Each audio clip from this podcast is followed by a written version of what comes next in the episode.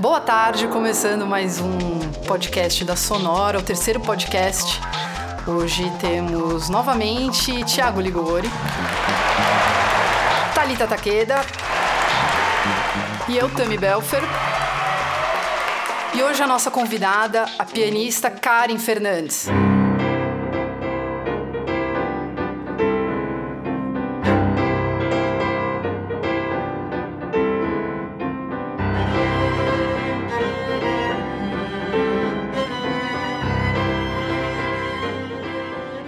Podcast da Sonora, a gente conversa sobre processos de criação, composição e produção musical. É, a Karen está lançando é, mais um disco com o trio Puelli, com a integral do Radamés para piano, violino e cello. E a gente pode começar perguntando sobre o trio. É um trio só de mulheres. Foi a sua intenção formar uh, um trio de mulheres especificamente? Esse trio já tem outros dois discos lançados, um em 2012 e um em 2013. Um dedicado à música brasileira, o segundo dedicado à música das Américas e esse agora é integral do Radamés. Além de dessa primeira pergunta de falar sobre a formação do trio, qual foi a sua intenção nessa escolha específica pela integral do Radamés para fazer esse disco. Tá, o trio ele começou em 2008. Só eu sou daquela época, eram outras duas integrantes. E na verdade foi uma sugestão de uma, na época era uma conhecida minha compositora que se chama Silvia de Luca. Ela falou: por que, que você não começa um trio é, para fazer música do século 20, 21 e só de mulheres, que aqui no Brasil não tem grupo só de mulheres, não sei o quê. Daí isso foi, sei lá, vamos supor, março. Aí a gente conversou de novo em abril, daí ela sugeriu uma violinista, uma violoncelista, aí a coisa foi indo, a gente começou a ensaiar. Ficamos assim, sei lá, sete meses ensaiando toda semana, mas a gente nunca tocou. E aí a violinista saiu, porque aí ela, não sei por que, resolveu que ela não queria fazer música do século 20 e 21, porque surgiu uma proposta de gravar e ela não quis. Ela queria gravar Haydn, Tchaikovsky. Eu falei, não, na época eu não queria nem um pouco gravar Haydn. Mais uma gravação. Aí ela falou, não, então não quero, não sei o quê. Quer dizer, a gente ficou meses ensaiando e não deu em nada. Aí um dia eu fui pro Rio, de novo pro Rio, e aí, conversando com uma flautista que chama André Nest, que é minha amiga também, ela falou: Ah, eu tenho uma amiga que, que tá saindo do OSB e aí ela quer fazer outras coisas, que é a Ana, que é essa violinista que tá com a gente agora. E aí chamei a Ana e aí surgiu um conceito, primeiro conceito da gente, que era uma outra violoncelista nessa época ainda. Então, o primeiro CD é com a Gi, que é uma outra violoncelista que agora mora na Coreia. E, mas enfim, a proposta, a minha proposta nunca foi ser um grupo só de mulheres. Na verdade, foi uma sugestão dessa colega minha, né? E aí a gente achou bacana, falou, não, vamos manter. E a coisa de fazer música nova, música brasileira e música do século 20, 20 21, né? É, priorizando a música brasileira. Isso sim, eu sempre insisto. Porque sempre surge, ai, mas vamos tocar Beethoven. É lindo Beethoven, mas vamos ter uma proposta, né, do grupo, sei lá, para ter uma marca, assim, ter alguma coisa. Então foi meio assim. Essa formação com a Adriana foi pro segundo CD, na verdade. A Gi saiu, assim, eu já tinha elaborado um projeto pro AC, tinha sido aprovado quando a Gi saiu. E aí, gente, agora a gente tem um projeto aprovado para gravar, não sei o quê. Aí eu chamei a Adriana a Adriana topou, a gente se matou de ensaiar, assim, um mês depois foi gravar, assim, sabe? Aquela coisa, a gente nunca tinha tocado as três juntas. E aí isso foi acho que 2013 e aí a gente está até agora. E aí o Radamés, eu tenho uma pesquisa Radamés assim de relativamente grande porque envolve obras para piano e orquestra, que ele tem em torno de 36. Com certeza, muito assim, mais de 90% é tudo manuscrito e ninguém nunca tocou.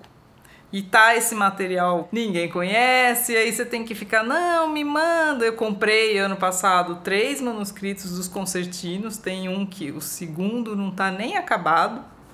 Tô tentando fazer um projeto de gravar integral das obras piano orquestra, só que aí piano orquestra envolve um patrocínio maior, né? Então é mais complicado. E daí a gente, o trio, a gente quando foi tocar em São Carlos, então uma viagem longa, a gente foi conversando, ah, os projetos que a gente podia fazer, aquelas coisas, né? E daí eu falei, gente, por que, que a gente não faz Radamés, né? Porque eu já sabia. Tinha, eu, na verdade, a minha proposta era fazer música de Radamés pra, envolvendo piano, violino e violoncelo. Então era de duas a quintetos. Só que aí tinha os convidados. Né, de viola, tem, teria um convidado de violino e um de viola para fazer quinteto. Mas era basicamente a música dele para piano e cordas.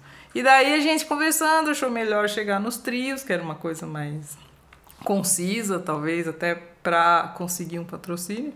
E, e aí, ah, vamos fazer, tal. Tá. Passou o tempo. Aí um dia acho que a Adriana encontrou com a Giane de Castro, que é uma produtora que tem feito vários projetos com o selo Sesc, e falou para ela, já, ah, vamos propor. E a Jane propôs.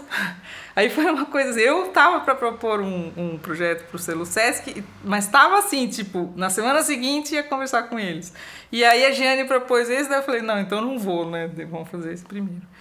E aí foi assim, na verdade, a gente discutindo sobre propostas, o que gravar, o que era inédito e tal, porque eu já sabia que tem as partituras. É, antigamente tinha um site, eu não sei se o site Radamés voltou, estava fora do ar, mas no site eles tinham lá é, partitura manuscrita, partitura editorada, e a maioria tudo lá, manuscrito, manuscrito, manuscrito, execução, não tinha nada. Eu falei, gente, como assim, né? Gravação, não tem. Gente, e ninguém tá vendo isso aí, né? E aí a gente conseguiu material, assim, os trio 2 não dava para ler, de tão ruim que era o manuscrito. A, uma colega da gente, uma flautista, chama Sarah Hornsby, Hornsby, que fez a editoração, ela, nossa, ela tirou foto, é, deu contraste, assim, de cada trecho que estava ruim para conseguir saber o que era para editorar. E aí o Roberto Inhatali, que é o sobrinho do Radamés, que mora no Rio, ele vem amanhã para cá, se o lançamento e tal, ele ajudou a gente pra caramba, porque ele trabalhou um pouco com, com o Radamés, ele inclusive tinha outros manuscritos além do que a gente conseguiu com a Nelly, então para ajudar ainda tinha mais de um manuscrito das coisas, aí ficou demorou, a gente ficou meses até conseguir montar o material para ensaiar e gravar. Daí a gente gravou ano passado, em setembro na EMESP e está lançando agora o CD. Então, no projeto, não é só a gravação né, das obras, no projeto está inclusa essa, está incluso esse resgate e a editoração de todas as partituras e revisão também. Então a gente, essa parte a gente ainda não acabou, ainda tem alguns detalhes para consertar, e, mas assim, acho que até agosto a gente faz isso e a gente vai mandar todo o material para Nelly, que é a, é a, viúva dele, que é quem detém os direitos. E daí quem quiser pode falar com ela para tocar. A gente não pode disponibilizar isso porque ela não autoriza, né? Infelizmente. Porque uma sugestão foi, coloca um dos trios na, no Sesc Partituras, já que as pessoas não conhecem, sabem que existe um compositor chamado Radamés Inhatali. Tem muita gente que acha que ele só compôs música popular, Quer dizer, ele tem uma produção enorme, né? De, só o nome concerto para piano e orquestra tem cinco, concertinhos tem três, sabe assim? E aí esse repertório de câmara, né? Que ninguém conhece, ninguém toca. E eu acho que o seu papel como intérprete também, Karen, porque o que eu vejo, assim, o que você divulga do, das suas gigs e tal, você faz música do século 20 e 21, assim, é uma escolha sua, né? Uhum. E eu acho que tem, é, por trás dessa escolha, tem, tem uma coisa muito consciente, assim, sua de divulgação, de formação de plateia, né? Talvez você possa falar Sim. mais disso. Sim, é, tem também, mas eu não sei, porque eu acho que eu sou assim desde criança. Na verdade, eu acho que eu sempre fui muito rebelde. E assim, é, eu não sei, até hoje às vezes que eu penso, por que, que eu faço música erudita, né? Porque é um negócio sério, assim, um negócio. Mas é engraçado, porque aí eu lembro, quando eu era criança, eu odiava o repertório tradicional. Odiava. Eu não sei se é porque tem uma coisa assim, de você tem que tocar desse jeito. Bah, você não pode um monte de coisa. Sonata clássica, você não pode. Mas... Gente, mas então qual a graça, né? E criança, isso acho que pega muito, né? Mas assim, eu sempre queria, mas qual a música brasileira que eu vou tocar? Isso não era consciente, eu acho que era mais uma coisa da rebeldia. Então, o que, que eu posso fazer que não é aquilo lá que eles querem que eu faça? E aí foi, foi acontecendo, né? E aí, lógico, mais tarde, daí eu percebi que eu gostava também, porque, de certa forma, assim, você gravar Tchaikovsky, né? Quantas gravações já tem? Aí você vai gravar uma coisa que ainda não está gravada, você tem um olhar diferente, eu acho. Você está propondo alguma coisa, mesmo que não seja uma composição sua, mas você está propondo alguma coisa que não foi proposto já centenas de vezes, você se sente repetindo, sabe? De novo, é bacana, o museu é bacana, lógico que é. Mas se a gente não propuser um olhar novo, a gente para, né? A gente morre como ser humano, como artista, como tudo. Então, como eu não componho, assim, não é uma coisa. Eu tenho até vontade, mas não é uma coisa assim que eu. Ah, eu quero. Então, é, fica faltando essa coisa, né, da, da criação. A gente cria, lógico, você vai interpretar, você está criando, mas, mas de não criar de novo aquele Tchaikovsky, sabe? Assim. E aí, por causa disso, lógico, tem essa coisa da, do resgate. Então, alguns anos atrás eu gravei Miguel, Leopoldo Miguel e Glauco Velasquez, as, as sonatas para piano e violino, que também eram obras assim, principalmente Velasquez, ninguém toca, sabe? Ninguém conhece. E já fiz Guarnieri, fiz um CD só Guarnieri, piano e orquestra com os USP, que também é um compositor até mais tocado, mas as obras que eu gravei ninguém toca isso, né? Então, e são riquezas assim. Nossa, Guarnieri era um baita de um compositor, fora do Brasil até bastante conhecido e aqui. Então, eu achei esse caminho, assim, como criadora, né? Esse caminho. E lógico, é, também não sou de ficar esperando, ah, eu vou ficar aqui tocando e alguém vai me ouvir e vai me chamar para uma turnê internacional. Não. eu quero fazer tal coisa. Então, como é que eu vou fazer tal coisa? Então, é, todos os meus CDs, esse não, né? Mas os outros dois do trio foram projetos que eu redigi, orcei, apresentei, produzi e tal. E os meus CDs também, como, sem ser o trio, também. Chegou uma hora que eu falei, eu quero fazer tal coisa, como é que eu vou fazer para fazer essa tal coisa? Aí vou atrás. Não, eu ia falar que eu achei interessante que você optou por essa escolha de gravar os trios como uma escolha mais sucinta do que chamar um monte de convidado tal. Mas aqui vendo o encarte, um monte de gente envolvida, né? Então, além da Ana de Oliveira e Adriana Holtz, que fazem parte do trio, vocês tiveram, por exemplo, a direção musical do Luiz Amato, do Paulo Braga, aí tem a Sarah Hornsby, que fez editoração, é muita gente envolvida. Como que foi criar essa rede, chamar essas pessoas? É, bom, produção é, musical da gravação, eu tive poucas vezes. Eu nem, na verdade, nem acho que precisa. Eu gosto de ir lá ouvir na cabine depois falar, não, então não vai adiantar. Para mim não vai adiantar muito alguém sentado lá falando, não, faz mais assim, que se eu não quiser fazer, eu não vou fazer, então não adianta nada. É, mas elas queriam, as duas, a Ana e a Adriana, queriam principalmente alguém de cordas para ajudar elas, por isso o Luiz e o Paulo ficou pouco na gravação, só o dia que o Luiz não podia ficar. Então, aí essa, essa direção musical também acrescentou isso, né? Aí tem, como era um projeto do selo Sesc, tinha produção, né? Tinha o making off, aí tinha o fotógrafo, então acaba que você, dependendo do que é o projeto, você vai agregando pessoas, né? Não tem como não agregar. Mas em geral um CD é, tem que abarcar bastante gente mesmo, né? Para você conseguir fazer. Ou então você tá afim de fazer um monte de coisa, mas nem sempre a gente tá, então E bem, você estava falando dessa questão. O Radamés é um dos compositores mais prolíficos que a gente tem, né? Em comparação com o Vila Lobos, por exemplo, que tem uma obra extensa e com de diferentes tipos de formações, né?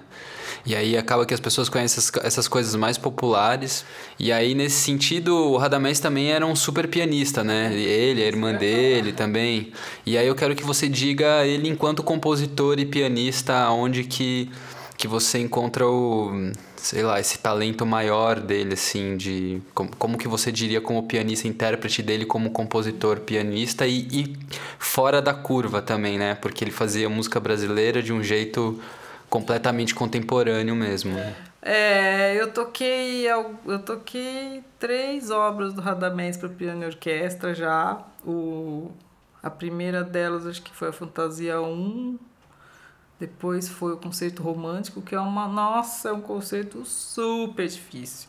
Sim, ele caneteou mesmo. Dá, sei lá, quase 40 minutos de música. E difícil, assim. É, eu acho que foi. Ele fez na época que ele estava mais estudando, ele era muito perfeccionista. Tem até uma gravação com ele a orquestra horrível e ele tocando. Nossa, orquestra, segundo movimento tem um solo de viola que, meu Deus do céu. Aí, mas é assim, é uma gravação histórica, né? Com o cara tocando Sim. o próprio concerto.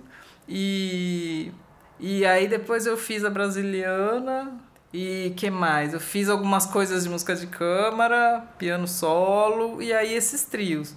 É, é muito bom você tocar, eu, pianista, tocar o repertório que um pianista compôs, né? Ainda mais um pianista que estudava e tocava e tinha técnica e tinha assunto, né? Porque às vezes você toca coisas de gente que não sabe compor para piano, então faz, não é nem difícil, fácil, mas não, não consegue explorar, né? Toda, toda a gama de sons e de timbres que o piano tem. Então eu acho demais. Agora, eu acho que não porque ele era pianista, eu acho que porque ele tinha essa coisa dessa abordagem contemporânea para a época, né, que aliás era uma coisa bem criticada nele, foi criticado em vários compositores que, que traziam para a música de concerto a música popular, né? Então, ele deve ter sofrido muito preconceito com isso, como sempre. Hoje em dia até tem essa coisa, ah, que ah, o cara faz é, pianista, né? Uma memari, pianista que música instrumental, popular teoricamente, faz coisas para os ESP, sei lá. Acho que até abriu um pouquinho, mas não era assim, né? Então a gente sabe de compositores que tinham até pseudônimo o popular era aquele nome e o erudito era aquele outro, né? Porque ele não podia falar que ele fazia os dois, né? Mas acho que isso enriquece né, a música do Radamés. E, e essa coisa do Brasil mesmo, né? De, e, e a mistura de linguagens do, do, jazz da época, né? Então ele tem umas aberturas de acorde que você ouve lá no jazz que se fazia na época. Então era um cara super antenado no que acontecia, né? E a orquestração dele sempre muito bacana. Eu gosto pra caramba, né? Depois dele veio essa coisa do Ciro, o Ciro Pereira, que tinha meio esse estilo, que também trabalhou em rádio. Então, eles tinham que fazer coisas assim. E, e aí tinha lá as pessoas que ajudavam com as cópias, né? Porque era uma loucura. Imagina, você tem que compor para orquestra hoje, amanhã você tem que compor outra. Né? Como é que faz, né? E então você vê isso na música dele, né? Que é, é engraçado que o trio 1 chega uma hora que parece que vira uma rumba, assim, é divertido, assim, Sim. tem um bom humor, né? Não é aquela coisa da música de concerto séria, né? Que você tem que. Sim. É, e, e assim, nos trios tem vários trechos que tem bastante dissonância, né? Então, às vezes a gente, nessa coisa de revisar a partitura e tal, é, eu lembro da Adriana um dia falando pro Roberto, mas Roberto, é, eu tenho aqui um dó menor, o piano tem um dó maior. Não, é isso mesmo. ele, ele, ele tinha umas coisas, né, de, de, de acordes impactantes de vez em quando, um erro da partitura, não é? Que a gente, nessa coisa de revisar, você fica, mas é, não é? E, e alguns trechos do, dos trios tem, às vezes, uns acordes no piano que meio, é um cluster, né? Assim, um monte de nota agrupada, que não tem muito uma tonalidade definida, né? Então ele, talvez se ele tivesse vivido mais, ele teria já caminhado. Apesar que na época já existia bastante coisa na música contemporânea, já as maluquices todas já estavam acontecendo, mas talvez ele até tivesse, né, dado uma uma cara mais doida ainda para as músicas dele. Ou não, não sei, a gente não pode também ficar supondo nada. Mas ele tem, sim, ele tá, tava super ligado nessa coisa contemporânea de, do Brasil, do mundo, de tudo. É, você comentou sobre o ineditismo dessas obras e sobre ter encontrado isso em manuscrito e da dificuldade em ter decifrado tudo isso, né, e ter realizado esse trabalho, né? Só pelos discos que você já gravou, e é claro isso, que existe uma produção de câmara e de música de câmara de concerto brasileira que é muito importante. Por que da dificuldade em ter acesso a isso, tanto para o público quanto para os músicos conseguirem tocar mais esse tipo de música, sendo que ela existe, mas que a verdade é que a quantidade de pessoas fazendo isso e se dedicando a ela é muito menor do que a música tradicional de câmara e de concerto. Por que dessa dificuldade? Bom, eu acho que o Brasil ainda, apesar da gente ter melhorado bastante essa coisa, a gente ainda tem uma dificuldade muito grande de organização, talvez, né? Você vê assim, o blues americano. Nossa, desde quando que isso já está organizado em métodos e não sei. E aqui no Brasil ainda a gente não tem, é, né? Estavam querendo fazer o real book brasileiro com esse nome, já acho que é esquisito. Quer dizer, o tanto de coisa que a gente tem, não, não tô nem falando de música erudita agora, de música popular, instrumental, que ainda não está organizado, né? E cursos e métodos, não sei o quê. Então aí você vê, né, os compositores, às vezes eles compõem aí registram lá no e daí aí tem o intérprete, aí tem o intérprete, sei lá, não tem acesso à partitura, por exemplo, o Radamés, porque ele não tem o contato da Nelly, liga a Nelly, a Nelly não atende, então, ah, não vou mais, então vou tocar algum que eu tenha acesso, Beethoven. Aí, o, o curador da série, ah, mas meu público não quer ouvir Radamés, ele quer ouvir Schumann.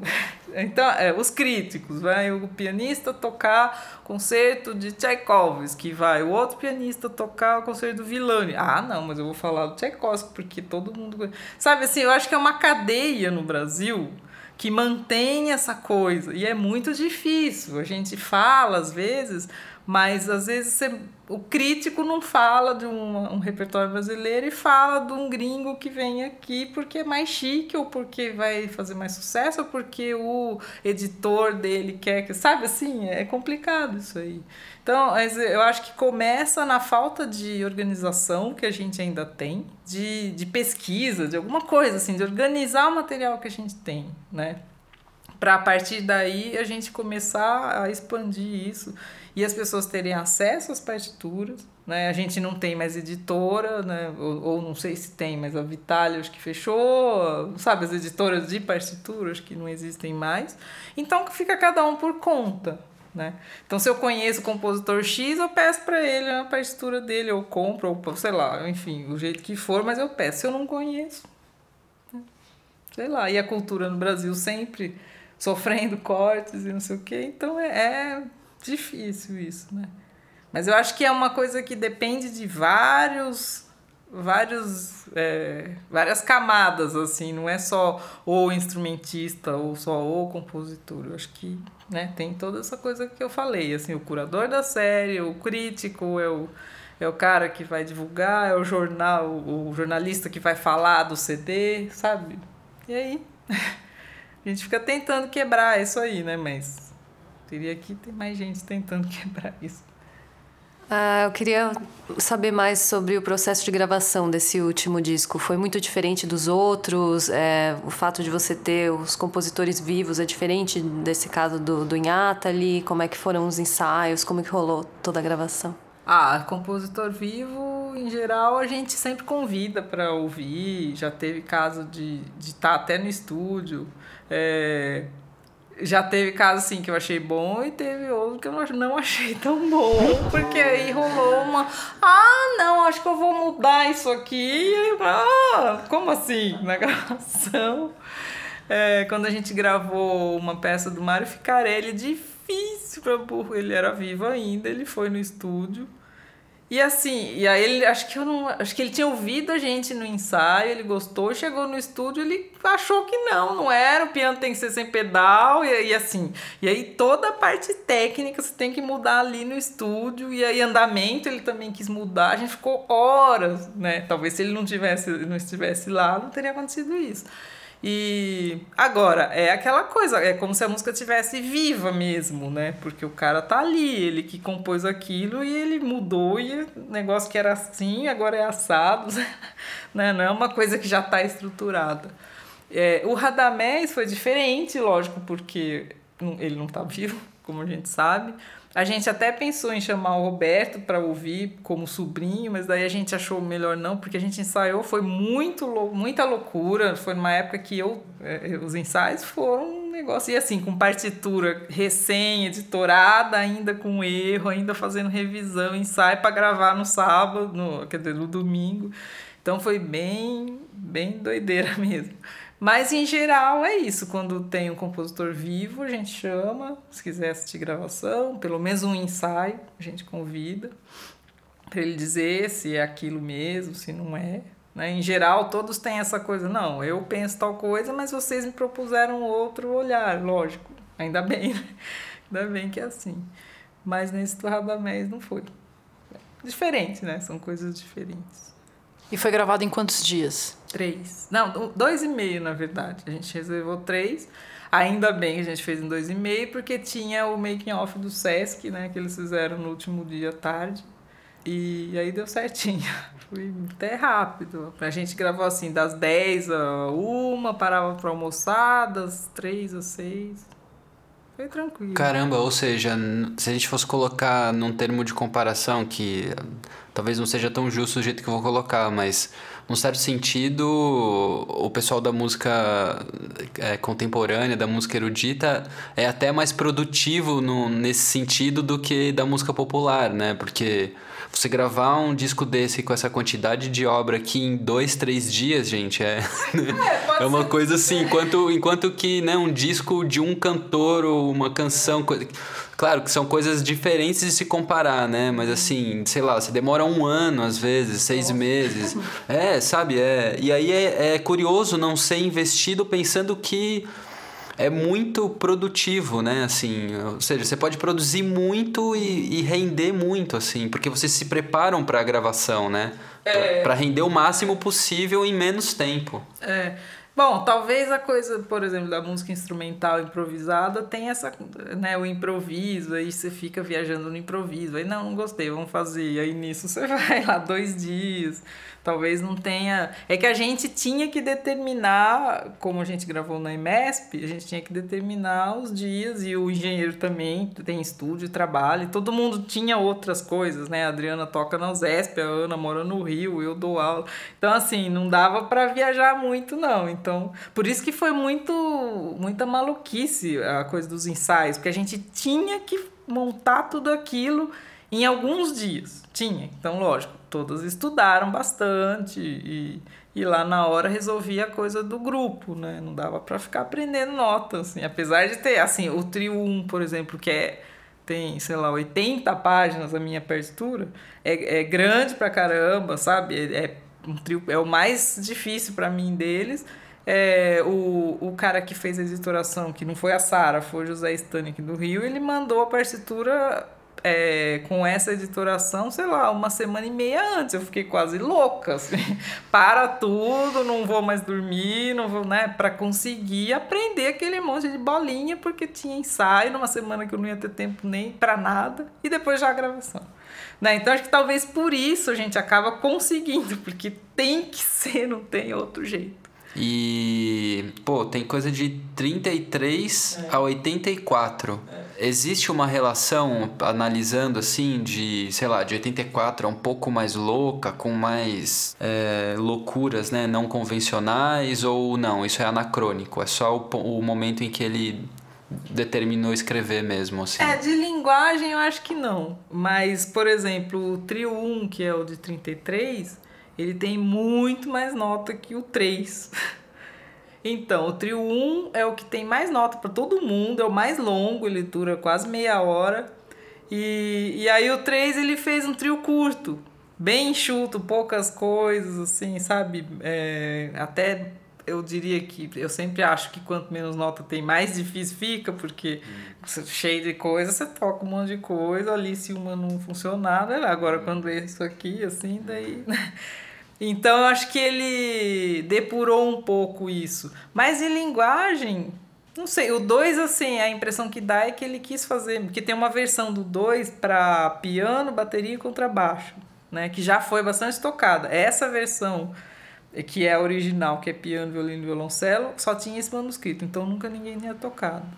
E aí alguém, não sei se na verdade não pegou esse manuscrito, acho que ele fez uma versão, ele fazia, né? O Roberto disse que ele fazia. Chegava alguém, ah, toca o serrote, você pode fazer uma peça para piano. E ele pegava, sei lá, uma peça para violino e piano e fazia lá para o serrote né, para flauta, qualquer coisa, de um dia para o outro, assim. Então, por isso que às vezes é, tem essa dificuldade das partituras, o que, que é o original, o que, que é o certo, porque tem um monte.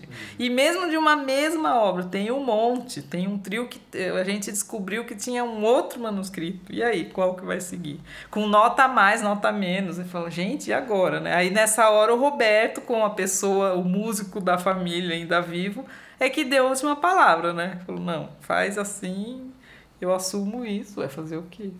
Né? É, nesse concertino, dos concertinos que eu estava pesquisando, o concertino 2 está inacabado. Quando eu conseguir fazer, realizar esse projeto, ele vai acabar, porque é a pessoa indicada, eu acho, né? Pelo menos alguém que é músico e tem o sobrenome dele. né? Mas então é, é essa coisa assim, eu acho que a diferença é só na quantidade de notas, porque o estilo acho que Uhum, é é sempre tem sempre música brasileira, sempre tem uma, as aberturas jazzísticas lá sempre. E a lenda é um pouco é uma lenda, é engraçado que a lenda 2, a gente não sabe onde está a lenda 1. Essa pergunta é, é a pergunta, né? E a lenda 1, cadê? Não sei, ninguém sabe. O Beto não achou, ele não sabe o que é a lenda 1. Então a gente pôs aí lenda 2, porque é lenda 2 que ela chama. E ela é bem lentona, né? É um choro mesmo lento. E é um pouco diferente das outras, né? Mas as outras são todas a mesma cara, assim. E o miniatura que ele é um trio, é, como o nome diz, né? Ele é bem curtinho, pouquinha nota, é tudo bem clarinho, assim, alegre, aquela coisa mais leve. Bom, então a gente vai ouvir agora o primeiro movimento alegre do trio miniatura de 1940.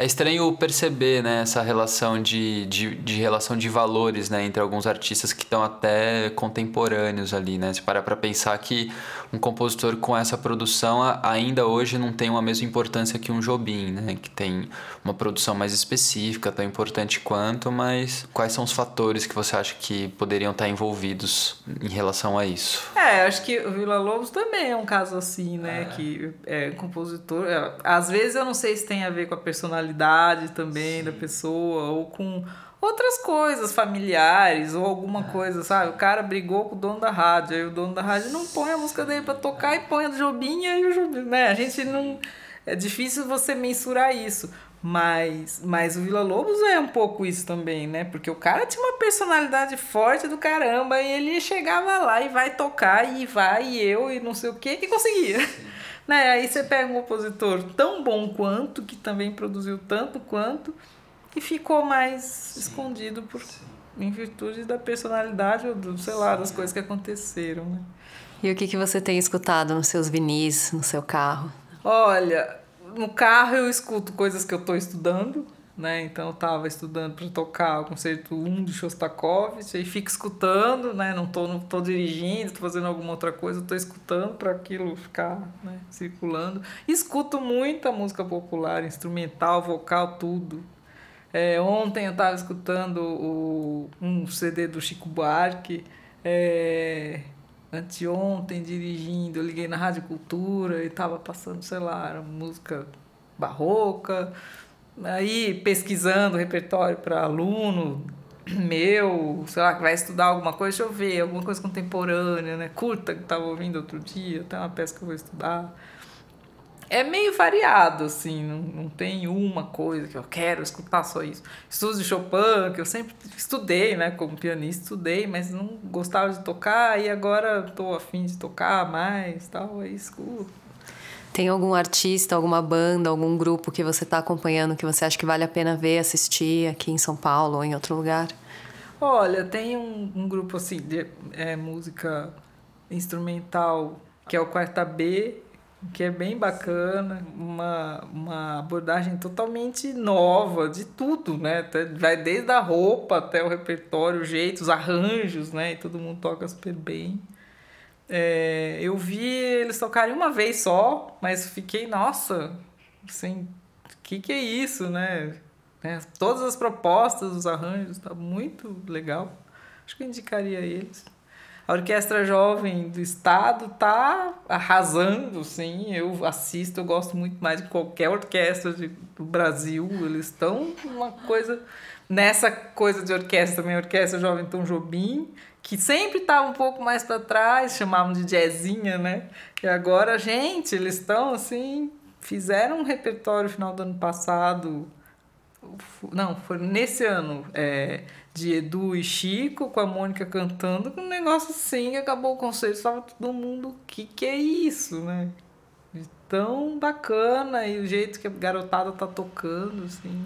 É, da invenção do fonograma, né, e da facilidade de você ouvir muitas obras, né? Tem um, entre aspas, um problema que surgiu do século XX para cá, que é com a música de concerto você de uma certa forma uniformizar as performances, né? Uma coisa que vinha de uma partitura e aí o instrumentista tem que dar a sua leitura, tem que colocar a sua impressão ali. É, de repente você começou a ter uma, uma certa uniformidade de, de performance, enfim, é isso. Olha, isso é um problema real. Na verdade, eu acho que ele afeta várias áreas da gente, né? Como, como na performance, né? Como pianista, como violinista, como maestro, qualquer coisa. É, eu sempre penso, né? Horowitz, que assim ele teve uma trajetória muito maluca porque um dia ele não quis mais tocar, ele tinha pânico de palco, não sei o quê. E assim, mas na vida dele toda, né? Se houve gravações de ao vivo ou mesmo de estúdio, é, ele não se preocupava em ser tão perfeccionista tecnicamente. Tem até gravações de concertos que ele errava, esquecia e parava e dava risada, sabe? Era uma coisa. Aí você vê hoje, né? Sei lá, que seja no YouTube, nem precisa ser ao vivo. Tem lá a criancinha de 12 anos, né? Tocando, sei lá, todos os estudos de Chopin, rápido pra caramba né? E você tá lá pensando que você vai tocar, estudando, querendo aí ver a criancinha de 12 anos. Fala, Poxa. Só que assim, as, muitas vezes, na verdade, quase todas as vezes, em quase todas as situações, sem personalidade, porque é lógico que uma criança de 12 anos ainda não teve tempo de se desenvolver. É, então eu acho que isso fez com que o mercado, essa palavra mercado me incomoda um pouco, mas eu digo assim, é, o meio né, profissional do, da música de concerto é, tivesse uma coisa, parece que como se tivesse que ter um padrão. Né? Hoje em dia ainda tem uma coisa que é a, o, a beleza, que é aquela pianista que usa aquelas roupas magrinha e meio modelo, tá? Tem um monte. E toca bem? Lógico que toca bem. É bacana? É uma coisa. Ok, não tem nada contra. Só que assim, aí vira meio que um se você não se encaixa naquilo, né, você tá fora. Outro dia eu estava até conversando com um amigo e ele falou isso aí, né? Então, hoje em dia não se aceita mais, isso é bom, mas hoje em dia não se aceita mais aquele estrela que chega atrasado no ensaio, vai fazer um solo com o Zesp, chega... Não, como assim? Né? Tem um monte aí que toca tão bem quanto você, responsável, tal, que, né? Então tem um lado bom e um lado ruim também, né? Mas eu acho que virou meio um fast food, assim, tudo, né? Tá virando isso. Então é bom, as pessoas conhecem, que legal, né? Tal. Só que você tá no mundo, eu acho que a gente está perdendo muito personalidade. Então, no meu caso, que eu acho que por eu fazer música nova, música do século XXI, música brasileira, acaba que eu não sinto tanto isso, né? Porque é um repertório que, que quase ninguém faz, que eu faço justamente porque eu queria fazer alguma coisa diferente. Mas eu tenho colegas assim que estudam horas e horas e horas e horas para ficar competindo no mercado com, com um adolescente que vai tocar, sabe? É difícil. Toca que nem o finale. Ah, que é isso. O que você acha que você quer dizer com a importância do fonograma é que criou-se uma padronização de interpretação. Uhum. Você vê isso. Qualquer lugar que você acessa, você vai ouvir antes a, a, o que você tem que tocar ou estudar. Você vai, inevitavelmente, copiar a interpretação de outros caras que na verdade são os grandes gênios exatamente porque não tiveram isso e porque criaram suas próprias interpretações e foram originais por causa disso, né? Apesar disso, ainda tem personalidades, ainda aparecem personalidades, né? Se você pegar, sei lá, concerto 2 de Rachmaninoff, aí você começa, escuta com fulano, com ciclano, com ciclano, ciclano, de repente tem um ali que faz a cadência diferente. O resto é meio já, né, aquela interpretação, até, às vezes até você não faz aquilo, a pessoa que vai te assistir, ah, não. Ah, é assim, eu dou aula, então tem prova no final do semestre. Eu vejo isso com meus colegas professores. Ah, não, mas ele não fez, ele fez muito rubato ali, que aí você vai ouvir o Horowitz fazendo rubato em Mozart. Eu falo, gente, então, né, isso que você falou. Por que, que ele era o Horowitz? Porque ele tinha personalidade. Porque você, como artista, você não ter personalidade, como é que é isso? Então, você não existe. O que, que a gente está incentivando nos alunos? É esse espírito de ouvir uma gravação e copiar? Ou é o espírito, ele vai ouvir a gravação para ele conhecer a interpretação, mas ele vai ouvir essa, essa, essa, essa, essa, essa, para ele conhecer, porque conhecimento é bacana. E aí ele, dentro de tudo aquilo que ele ouviu, ou até antes, ele vai ter um olhar dele crítico e a gente, como professor, vai incentivar isso e não podar e falar, não, porque você tem que tocar assim, porque o fulano tocou assim e assim que é certo. Como certo? Já que você está falando dos seus alunos, como que é o interesse do pessoal mais novo pela música do século 20 e 21? Criança, né? Você pega a criança. Ah, vamos brincar aqui no piano, grave, médio, agudo. Inventa uma musiquinha só tocando assim. E aí a criança vai adorar, porque na verdade essa coisa, ah, porque o dedo, a mãozinha, não, faz qualquer coisa. Aí ela gosta.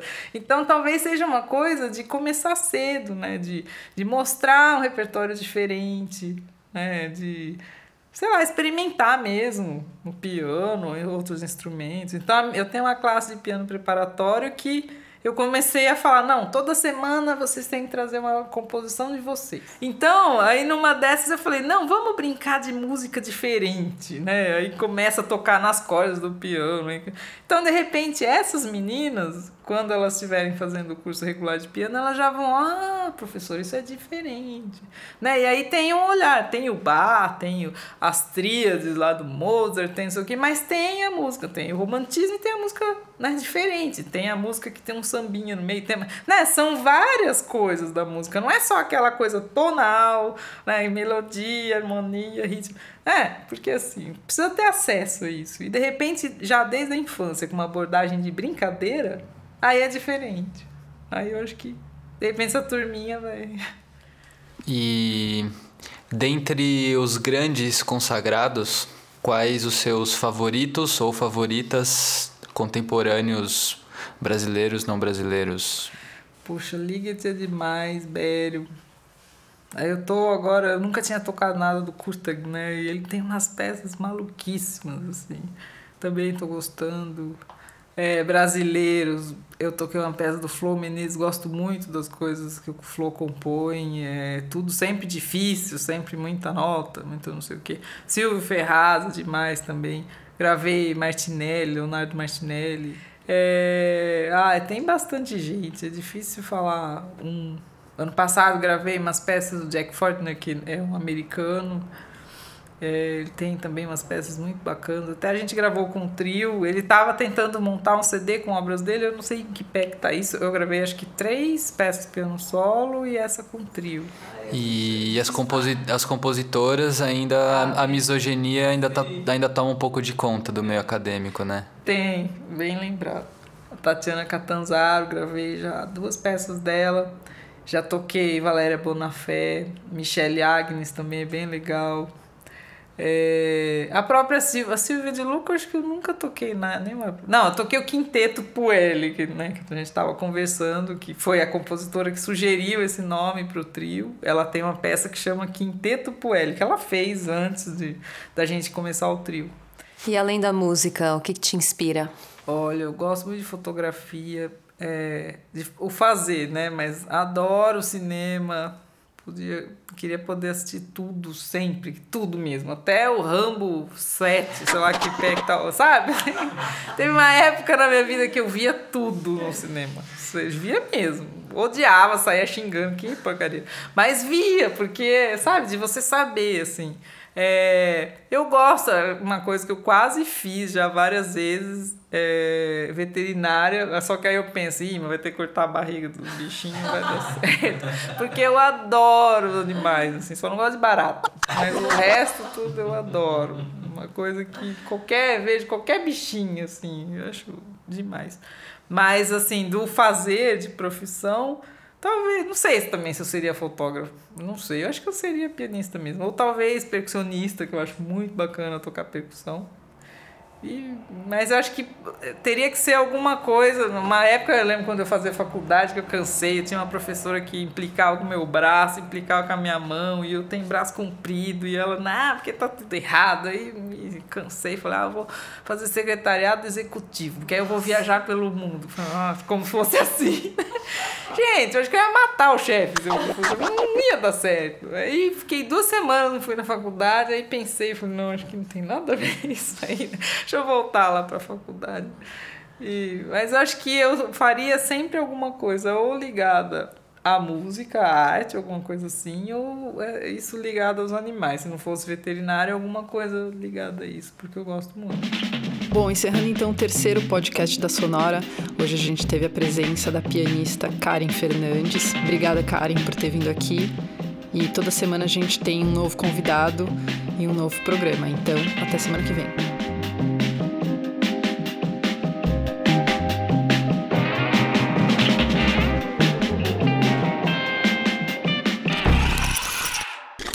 Sonora, música original e sound design.